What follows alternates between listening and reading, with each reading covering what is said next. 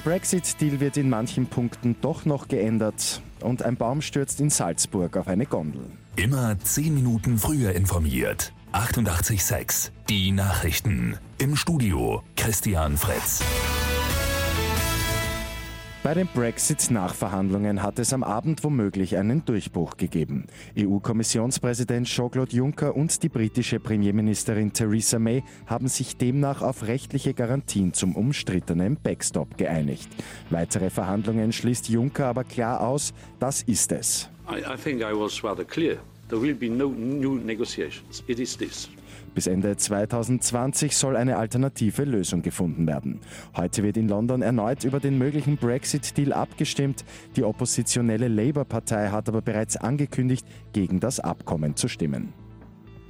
In Dorfgastein in Salzburg ist gestern ein Baum auf eine Gondel gestürzt. Ein Skifahrer ist zu dieser Zeit in der Gondel gewesen.